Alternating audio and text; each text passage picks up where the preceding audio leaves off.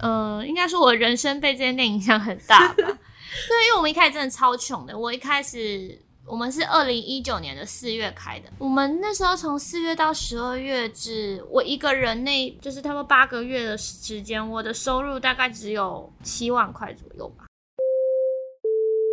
欢迎收听谈话时间 Beyond Your Taste，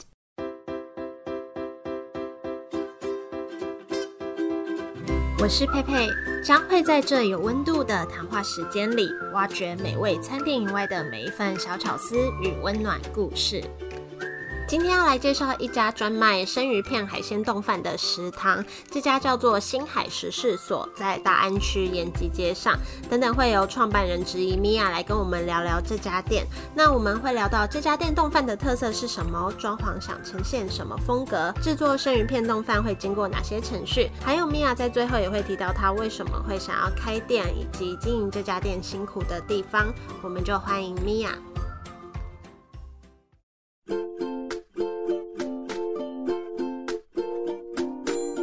大家好，我是米娅，然后我是星海食事所的老板娘。这几次我第一次访日式料理店，我觉得蛮特别的。你们这间算是主要卖像居酒屋的感觉吗？呃，你会怎么？以日本来说，他们会分就是居酒屋，就会比较像是呃下班之后去的地方，那可能喝酒为主，然后吃小东西。但是我们家是比较偏食堂。对食堂的部分就是比较算是吃正餐的，嗯对，但当然还是呃会卖一点酒啦。那你刚刚说你们比较像是食堂，然后卖正餐的感觉，当初在设计菜单的时候有没有什么特别的想法？嗯，因为我自己其实是蛮挑食的人，所以我们家有一个比较特别的商品是克制化的生鱼片冻饭，嗯，它就是你可以因为类似自助餐的概念，你可以自己选择你想要吃的东西。那我们就有列出呃很多种鱼啊，或者是其他海鲜，像什么干贝啊、红虾之类的，那就是可以让客人自己选，也算是我们家大多数的熟客都会点的东西。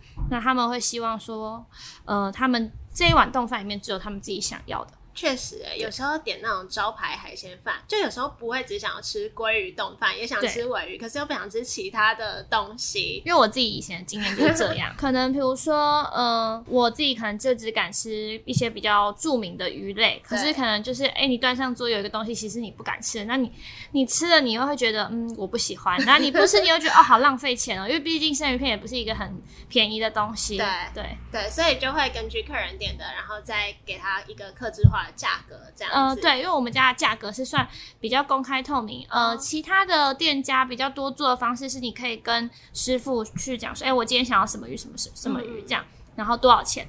当然，我们的做法是，我们会很明确标注，比如说我们家鲑鱼三片是七十元，哦，对，或者是呃尾鱼三片多少钱，然后红虾一只多少钱这样，那让客人也可以自己去呃判断说他们。哎，这一碗冻饭他们的预算在哪里？配出来大概多少钱？这样子就不会怕超过点到爆表。对对对对对对。嗯，那你觉得除了这点之外，这家店还有什么地方是跟其他日式料理店比较不一样的？嗯，我们当初在做设计的时候，其实我们比较希望给大家的是一个没有拘束的氛围，因为其实呃，出去吃很多日本料理，不管是便宜的或者是呃。贵的，其实你都会觉得还蛮拘束的，就是毕竟，呃，可能他们的文化，对他们的文化，或者是整个外面的日本料理的氛围，会想要塑造一个比较高级的感觉。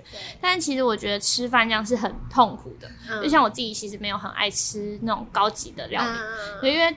像西餐好了，我我就每次都觉得哦好烦啊，就一大堆筷汤匙，一大堆叉子，要哪一只？小时候我其实蛮困扰的，而且我到现在还不太知道到底吃完要怎么办。我记得小时候学过什么餐桌礼，有小时候学校有教过，可是 其实这是很难哎。我觉得我觉得吃饭是一件舒服的事情，所以我们整间店希望给大家的氛围都是比较温馨啊，然后比较自在的感觉，就是不要说来然后觉得好像。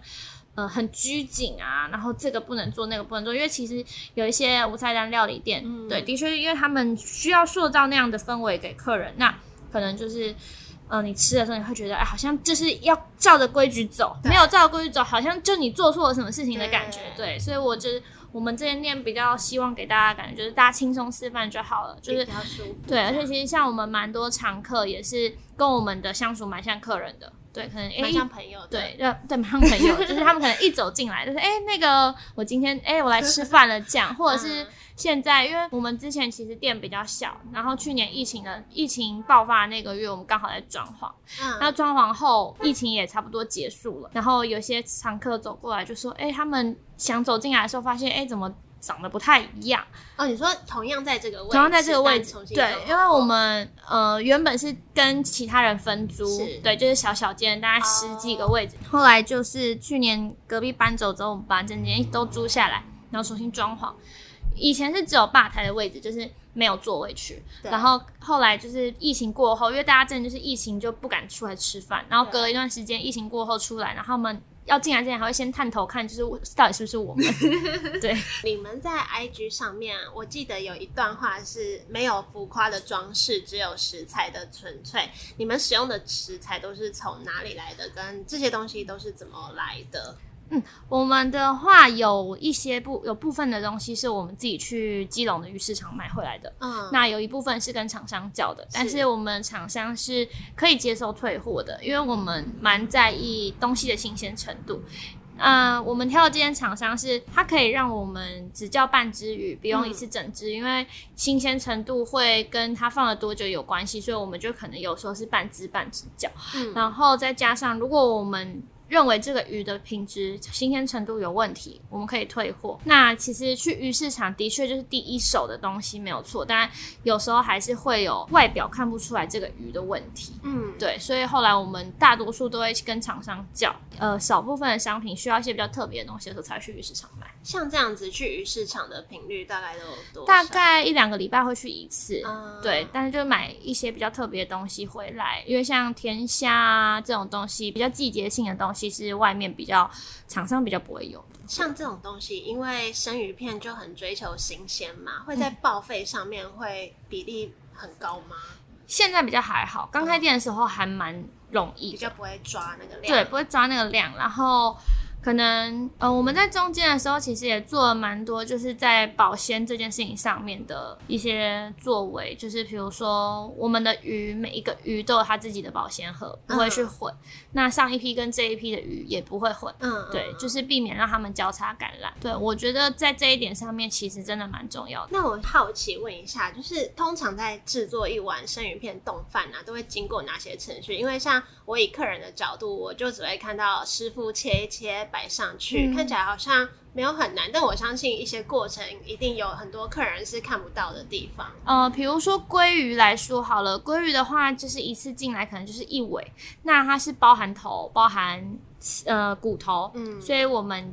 第一步鱼来了之后，我们就要先把鱼处理好，把它处理成青肉。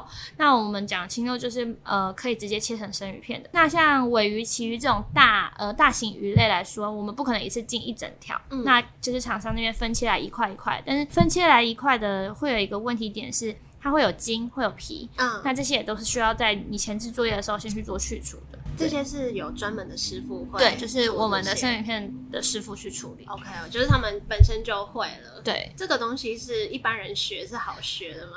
没有学过。我我我有试过哎，但是因为我其实连煮饭都会有点困难的人，所以我对切东西也蛮有障碍。我曾经有一次就是想说。哎，他们好忙哦，不然我来帮他们切点东西好了。然后我发现，我越我把他们越搞越忙，因为我自己切到手，他们还说：“哎，你手还好吗？”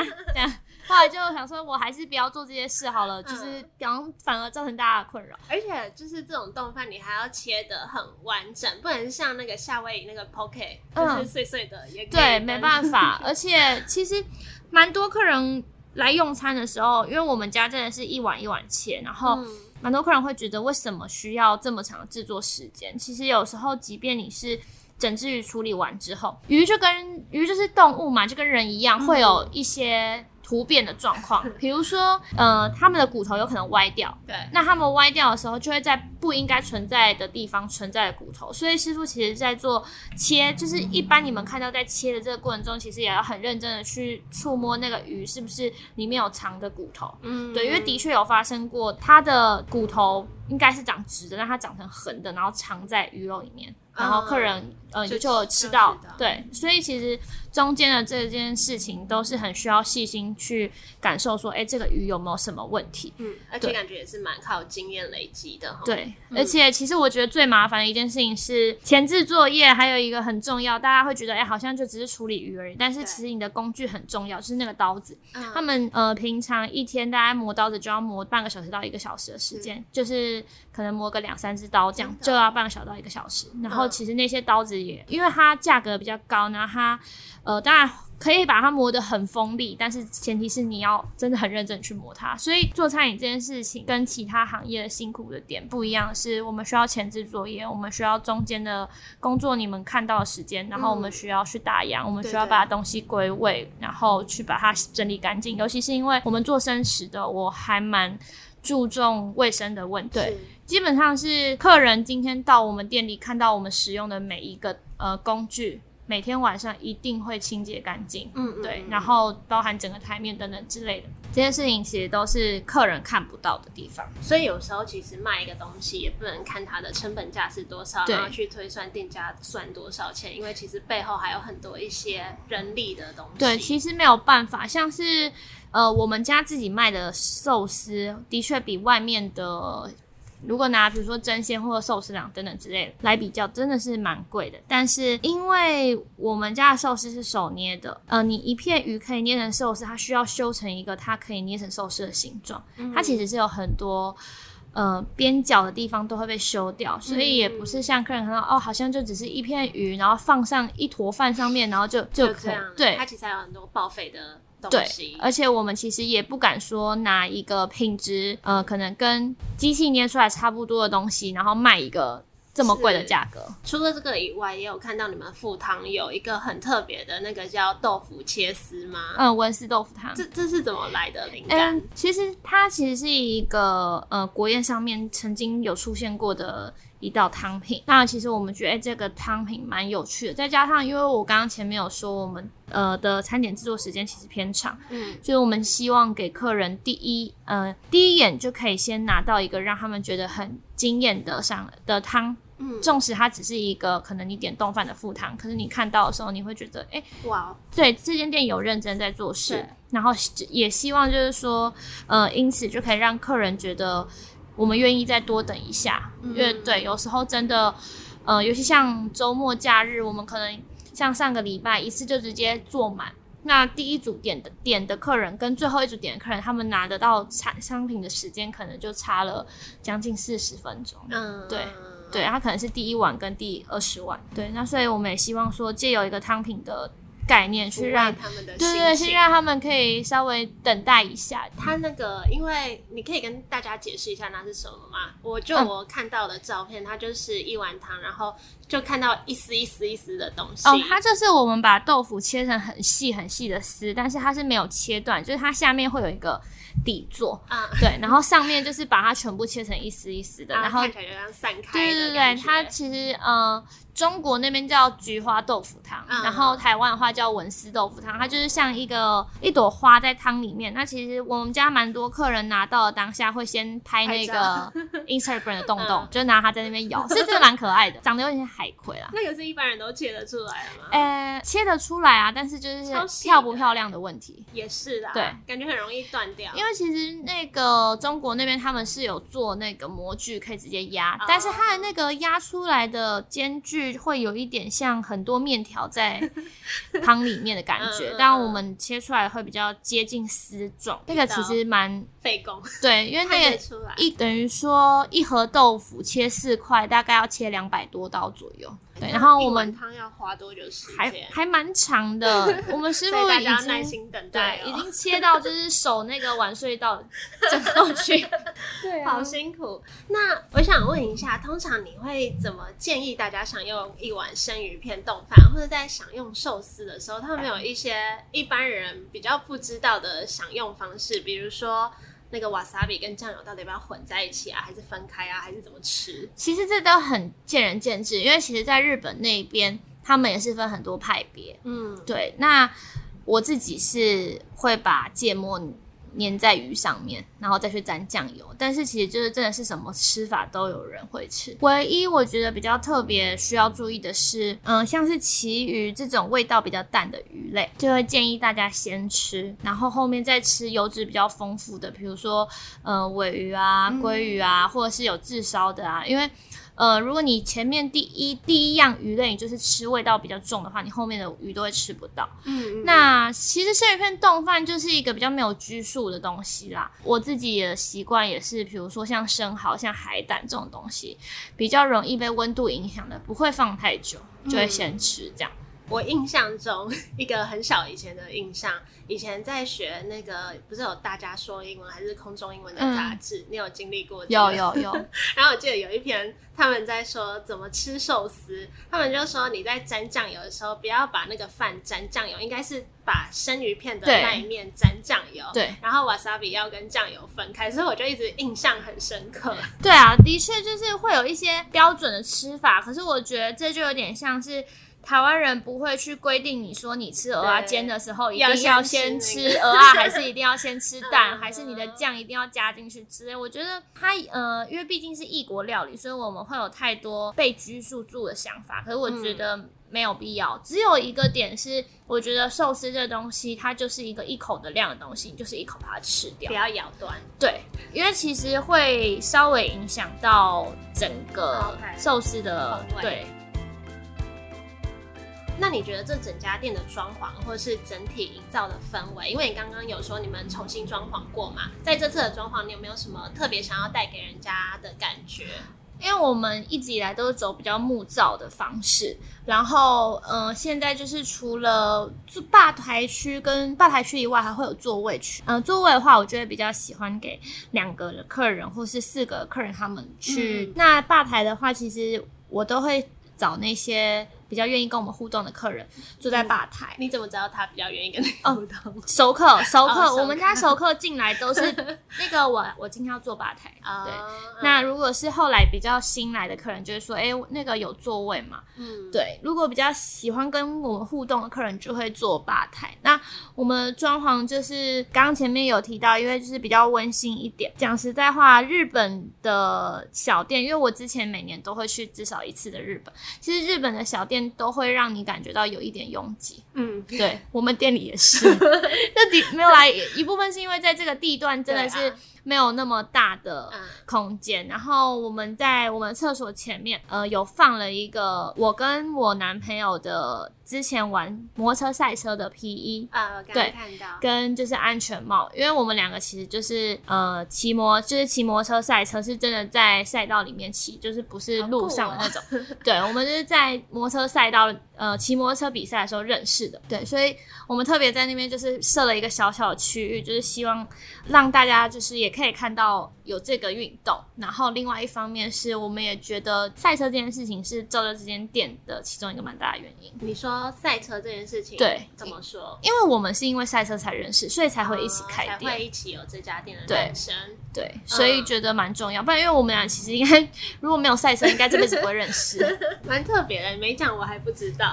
感觉有很多面向，对，所以就是当初就呃重新装潢的时候就有设一个小小区块，就觉得哎，可以把这东西就放在那那边，让大家也可以感觉到说，哎，原来台湾也有人在玩这一个活动。嗯，对。那讲到开店，你是本来就有想要开店的想法吗？对，因为我其实之前一直都在做餐饮业，算是从小就知道自己会走这一个方向。怎么？为什么？我其实是一个。蛮喜欢与人交流的人，所以呃，而且我其实蛮早开始工作，大概十六岁的时候我就出去就是打工，然后一路都是做餐饮，然后其实我就会小时候就有想过以后想要开店，或者是想要做一些跟餐饮相关的工作，可能是餐饮的后勤。对，所以走餐饮这件事情对我来说是我知道我会做的事。嗯，对，只是没有想到那么快。原本想说可能是 就是毕业后，然后去外面工作一段时间，然后才会开店。但那时候就因缘际会下就开了，那就就开了。真的蛮不简单的哎，前面很痛苦哎，开店前面真的很痛苦哎，就是嗯，因为现在。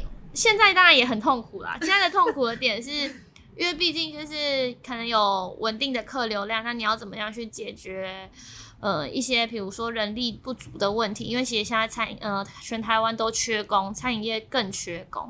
那我们其实其实最近的烦恼就是，哎，找不到员工怎么办？刚开店的时候不一样，刚开店是找不到客人怎么办？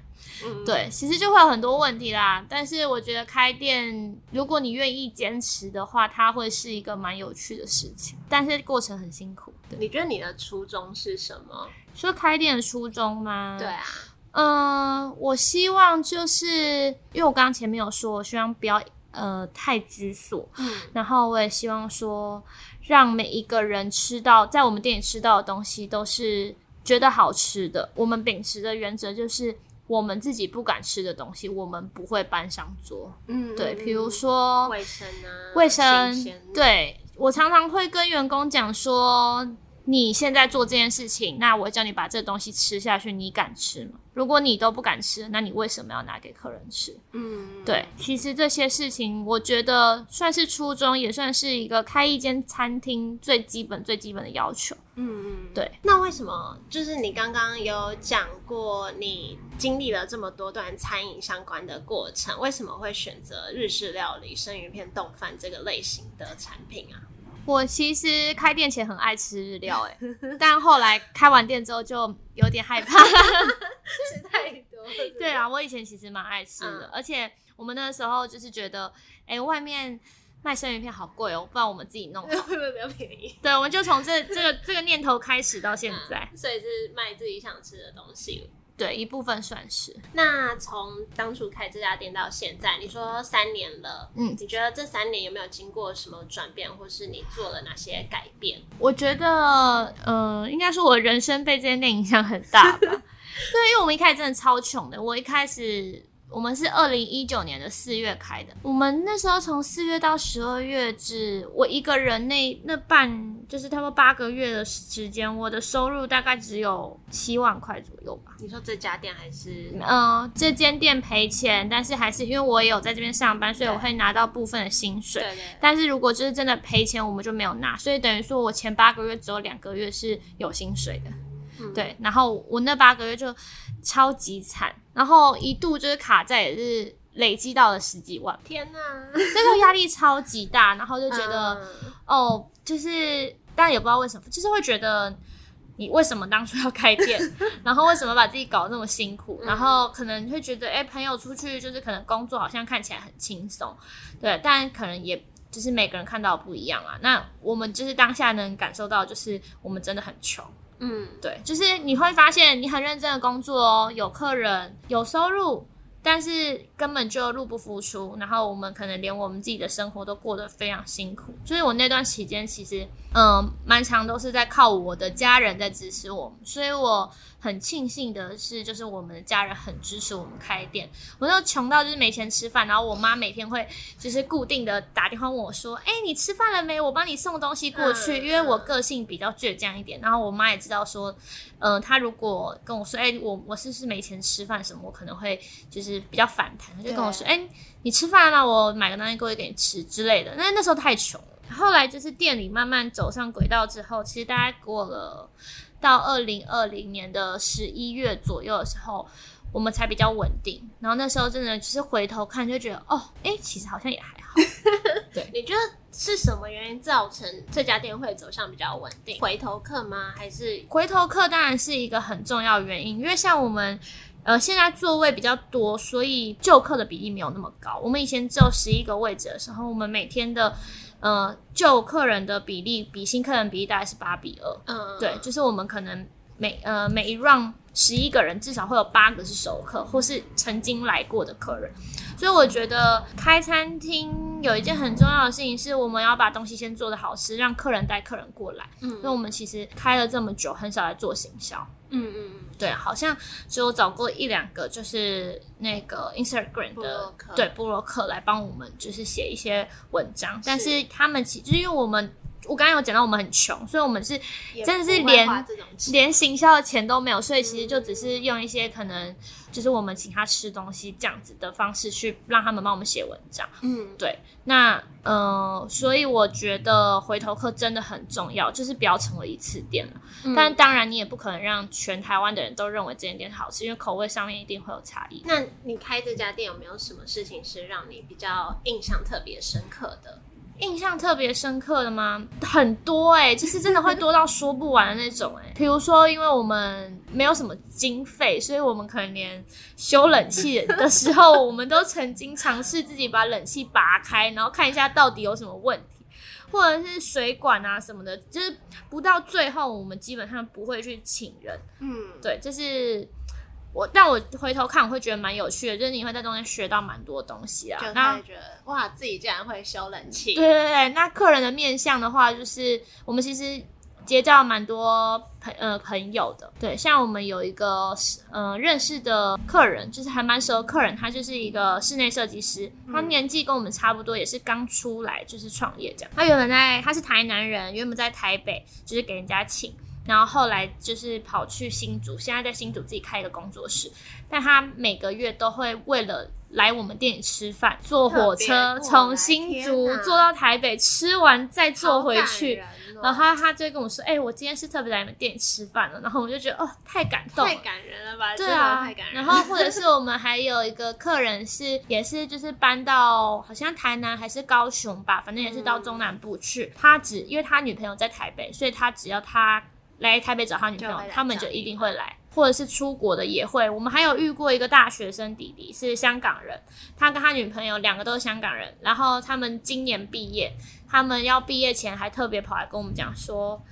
嗯，我们要回香港了。下次我们来台台湾玩的时候，一定会过来吃。就是我觉得这件事情是都蛮让我们觉得印象深刻的。嗯，而且会蛮欣慰的。对，因为毕竟餐饮业你还是会遇到 OK，然后有时候就是心很累。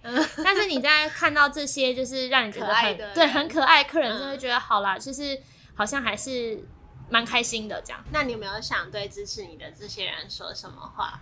嗯，我觉得就是很感谢大家，然后就是支持我们，真的从一个很小，就是真的是迷你店，到现在就是稍微变小型店，还还是很小啊。但是就是这间店可以走到现在这个这个阶段，不只是我们有努力，也就是非常感谢大家支持。那你可不可以再跟大家介绍一次哪些地方可以找到你们？嗯，大家可以上就是 Google 或者是 Instagram 或 Facebook，我们都有就是设立那个粉丝团，或者是 Google 我的商家。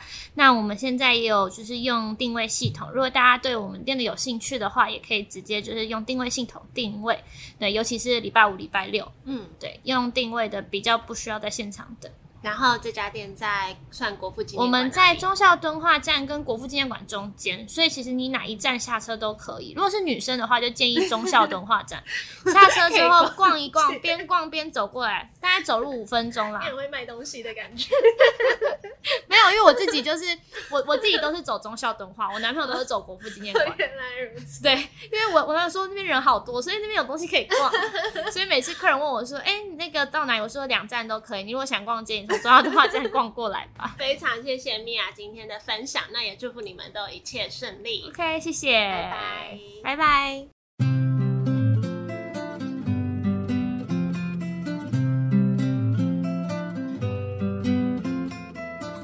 谢米娅今天的分享，我觉得她很年轻就可以这样撑起一家店，真的很不容易。那也谢谢她很真实的跟我们分享经营一家店会有的压力。那从小就知道自己要干嘛是一件蛮难得的事情，尤其知道了又可以在成长的路上继续坚持努力不懈，是一件不简单的事情。那也希望他们的店可以一直都很顺利的经营下去。如果大家有去吃吃看的话，也都欢迎来跟我们分享心得。那那星海时事所的地址跟相关链接都会贴在这集简介。如果你喜欢这集的内容，也可以帮我们分享出去，或是在 IG 现实动态 tag 我们，让我们知道你的想法。也可以帮我们在 Apple Podcast 打新评分留言。如果有什么喜欢的店家，也都欢迎推荐给我们。那下周又是月底了，时间过好快，又到了我跟 Irene 的时间，我们会聊聊最近在干嘛，跟这个月去过的店家。大家终于可以听到 Irene 的声音了，那我们就下周见喽，拜拜。